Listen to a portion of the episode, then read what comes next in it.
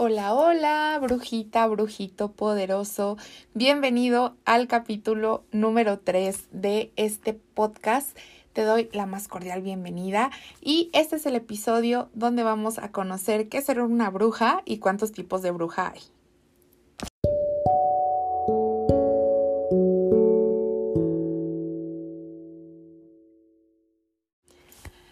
Pues estoy súper contenta de estar el día de hoy aquí contigo compartiendo esta parte que a mí me encanta. Y ya sabes que estás aquí en tu podcast de magia y sanación. Entonces el día de hoy tenemos un tema muy brujil y justamente es qué es ser una bruja o un brujo también, que también los hay. Y bueno, lejos de lo que muchas veces se ve que una bruja es mala y que habitan en los árboles y toda esta cosa, la verdad es que no. Ser una bruja es algo que en lo personal me gusta mucho. Me auto, me autodomino, me autollamo de esa manera porque así se le dice a todas las mujeres y hombres también que estudian de plantas, de energía, de medicina, de sanación y de muchas cosas más.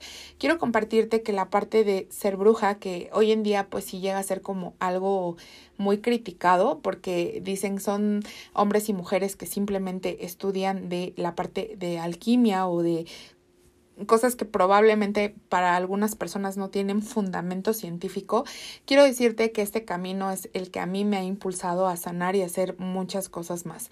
Entonces, lejos de los tabús que se ven alrededor de este tema, eh, la realidad es que sí vienen de una historia, la parte de la bruja viene de una historia pues bastante violenta de mujeres que mataron por ser sabias, porque sabían y conocían de la tierra, del cielo, conocían de la energía de los animales, algunas hablaban con los animales, eh, tenían sueños, se guiaban por la intuición, conectaban con sus ciclos menstruales, entre otras cosas. Entonces, hoy en día, pues esa parte de ser brujo o bruja ha sido como mucho tabú y pues también viene de este tiempo donde quemaron a nuestras hermanas y eh, que todo era como muy complicado, que hoy en día, entre comillas, pues sigue siendo complicado porque pues escuchan hablar de estos temas y al final de cuentas es como, ay, mira, ahí está la loquita o el loquito, ¿no? Pero bueno, aquí estoy yo para aclararte justo este tema y que si tú te sientes identificado por esta parte, pues puedas saber que hay un aquelarre que te espera en cualquier lugar para que tú puedas aprender o también puedes hacer una brujita en solitario como lo hago yo, pero bueno, eso lo vas a decidir tú. Entonces, definición como tal de una bruja o de un brujo, yo la tengo de esta manera. Y es una persona que es muy sabia y que además sabe curar energéticamente, sabe y conoce de pie a pa todo lo que es la madre naturaleza, conecta con las hierbas, con los animales, con las plantas, es súper respetuosa con la naturaleza y hace que toda esa misma energía trabaje para sí, o sea, para la persona y para los que la rodean.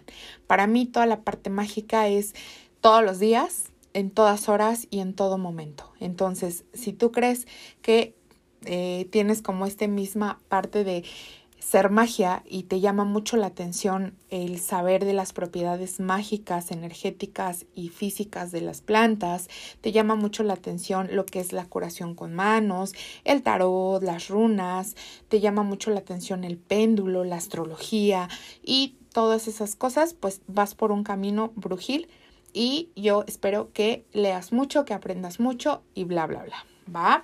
Entonces, en toda esta parte también eh, hay muchos tipos de brujas.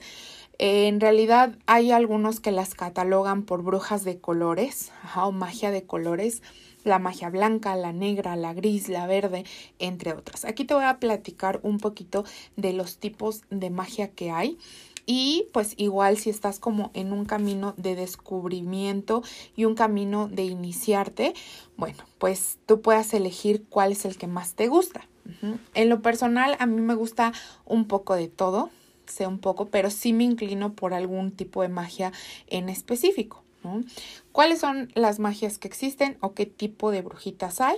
Está las brujas verdes, que son todas aquellas, mm, todas aquellas personas que practican la magia verde, que tiene que ver con hierbas, con plantas, con todo lo que es extractos medicinales, aceites, todo lo que son flores de Bach, todo lo que tenga que ver con el espíritu de las plantas. Para trabajar con el espíritu de las plantas, no solo es llegar y cortar un arbolito y listo, ¿no? Comienzo a trabajar con él, sino es hablar con el espíritu de la planta, despertar el espíritu de la planta y ponerle un fin en específico a lo que tú quieras. Ajá, por ejemplo, a lo mejor hago un aceite de salvia y ese es un bálsamo protector y lo voy a convertir y demás, ¿no? Tienen pues toda esta parte de hacer ataditos de hierbas, saumerios, eh, infusiones para cualquier mal y también para trabajar de manera energética, escobas de brujas, protecciones, un montón de cosas. La verdad es que a mí el mundo de la magia verde me gusta mucho me considero una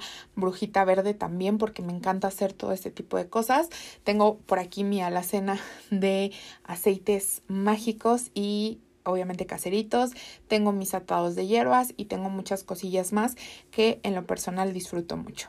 También existe las brujitas blancas o la magia blanca, que son todas aquellas brujas que trabajan con la parte de eh, sanación, en general, todos los temas que ellos, ellas y ellos tocan son de sanación para el bien de la humanidad, para el bien de ellas, de ellos y de todos los demás. Entonces aquí podemos encontrar, por ejemplo, brujitas que trabajan con Reiki, que trabajan con la parte de péndulo para sanar, que trabajan a lo mejor el tarot para, para un tema de sanación, rituales blancos, rituales de sanación en general, tanto física, emocional, mental, todo esto va a englobar a lo que son las brujitas blancas. Todo es para ella. También tenemos otro tipo de brujitas que son las brujitas Wicca. La Wicca es una religión en específico. Para pertenecer a la Wicca se necesita una iniciación y además conocer también todo lo que es las leyes de la Wicca o los mandatos de la Wicca, entrar en la parte de sus tradiciones y costumbres. ¿A qué me refiero esto? Los Wiccas, los Wiccanos celebran los sabbats, los esbats y ellos eh, se centran justamente en el dios y en la diosa. Ellos, eh, toda la parte de la Wicca, cree que hay un equilibrio entre la luz, la oscuridad y la parte de el dios y la diosa y honran justamente estas etapas de los dioses. En lo personal siento que es algo muy bonito. Concuerdo con muchas creencias de la Wicca, tienen aquelarres wicanos o eh, lo que es grupos de wiccas y que invitan a más personas. Es una religión muy bonita, a mí me encanta mucho, pero la verdad es que yo prefiero hacerlo como un poquito más a mi modo, a mi manera y en este tiempo estoy conforme, pero no descarto la posibilidad de que en algún momento me vuelva wicana. Eh, esta pues viene de la parte neopagana, todo lo que es esto eh, no creen como en la parte de ángeles, a diferencia de la brujita blanca que sí puede trabajar sanaciones con ángeles, entre otras cosas. ¿va? Después tenemos también lo que son las brujitas grises. Las brujitas grises son todas aquellas brujitas que trabajan también la parte de la sanación o el bien, pero si alguien se mete con ellas, pueden trabajar lo que es la magia negra o regresar los hechizos que tienen. Esta es una bruja eh, gris que siempre al final de cuentas pues dice eh, si algo me hacen yo hago. ¿No? Y tenemos las brujas negras que trabajan como en general con la magia negra, rituales de magia negra, amarres y todo eso, aunque la verdad es que yo estoy como un poquito en controversia con cómo se llaman, o sea, o cómo les dicen como así tal cual magia negra, porque en realidad yo nunca he conocido una persona que se despierte eh, diciendo voy a hacerle el mal a alguien, ¿no? Simplemente yo creo que también es como una forma de defensa. Yo no la practico, no practico absolutamente nada de magia eh, negra, pero sí hay mujeres y hombres que se dedican a eso. Y también tenemos por ahí lo que son las brujitas de cocina. Ustedes algunas veces vieron lo que es eh, como agua para chocolate donde algo pasaba y iban a la cocina, y es una novela muy famosa de México, iban a la cocina y trabajaban como toda esta parte de magia y al final hacía efecto a las personas que consumían esa comida. Bueno, algo muy parecido es en esta parte las brujitas de cocina porque ellas hacen sus hechizos a través de la comida. son personas que literal hechizan el café, hechizan lo que es la comida en general y pues justamente viene de todo esto eh, que es la magia en la cocina, de cómo se pueden hacer rituales. La verdad es que es a mí una de las magias que me llama muchísimo la atención, pero desde las que menos he eh, pues trabajado o hecho, ¿no? Me gusta mucho, pero a veces ando como a las carreras que a veces solo cocino, me encanta cocinar, pero nunca he intentado hacer magias más que con mi café, pero de ahí en fuera no. Y bueno, al final eh, también tenemos lo que son las brujitas que trabajan con los elementales y con la naturaleza. Este tipo de brujitas trabaja con hadas, con elfos, trabaja con la parte de en general los elementales y hace eh, pues toda esta parte y se ayuda de los duendes y de las haditas y también es una hada muy maravillosa que trabaja con esta parte de sanación a través de los elementales. Y bueno, en general todas las brujas podemos estudiar muchas cosas, podemos estudiar pues la parte de hierbas, podemos estudiar el tarot, reiki, sanación con ángeles, podemos estudiar runas, podemos estudiar eh, pues toda la parte de rituales, de rituales de todo tipo, si es que así lo deseas. Podemos trabajar también todo lo que está relacionado con la naturaleza, los animales y en general eh, la astrología, el cielo. Bueno, hay muchas cosas mágicas para trabajar y la verdad es que es algo que a mí me gustó y me llamó muchísimo la atención de lo que es la brujería. Cuando muchos escuchan la palabra brujería, es así como de, ay, es algo malo, porque yo lo he escuchado y es como de que, ay, es que trabaja la brujería. Y realmente no es algo malo, de hecho es algo muy bueno. Se me hace y yo admiro muchísimo a las personas que también van por este camino, porque yo digo, wow, o sea, cuando yo empecé en esto decía, ¿cómo sabe tanto de esto? Y lo cierto es que si tú estás empezando en toda esta parte brujil, yo te recomiendo que leas muchos libros, que eh, leas muchísimo sobre todo lo que tú quieras aprender, pero además de leer mucho, confía mucho en tu intuición. Eso es así lo mejor que te va a poder pasar. Te puedo decir algo que a mí al principio me marcó como muchísimo la vida y es que la magia no es una receta de cocina.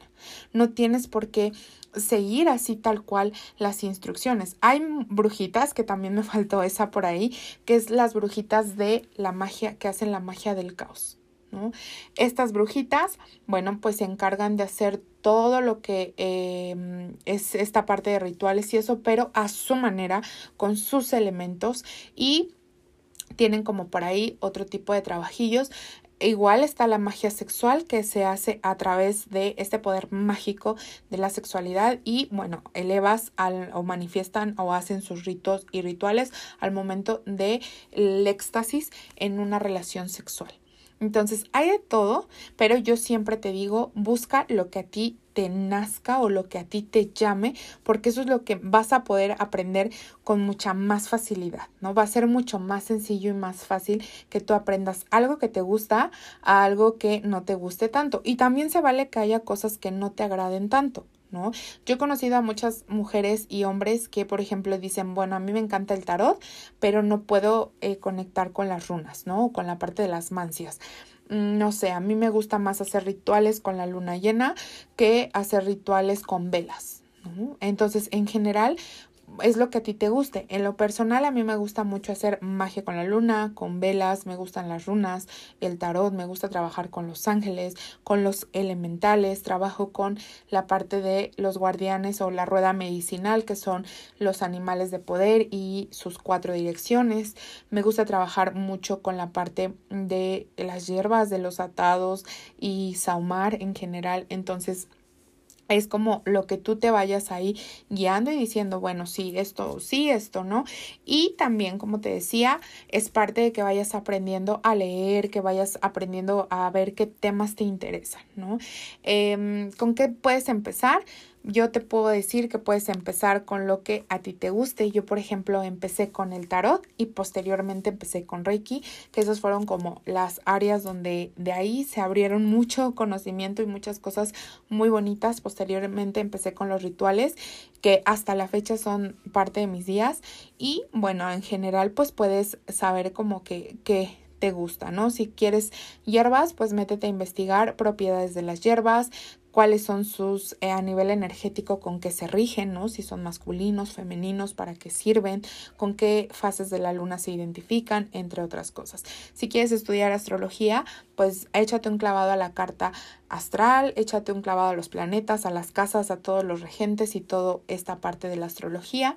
Si quieres aprender tarot, aprende a leer los arquetipos a través del tarot. Si quieres conectar con las runas, aprende de la energía.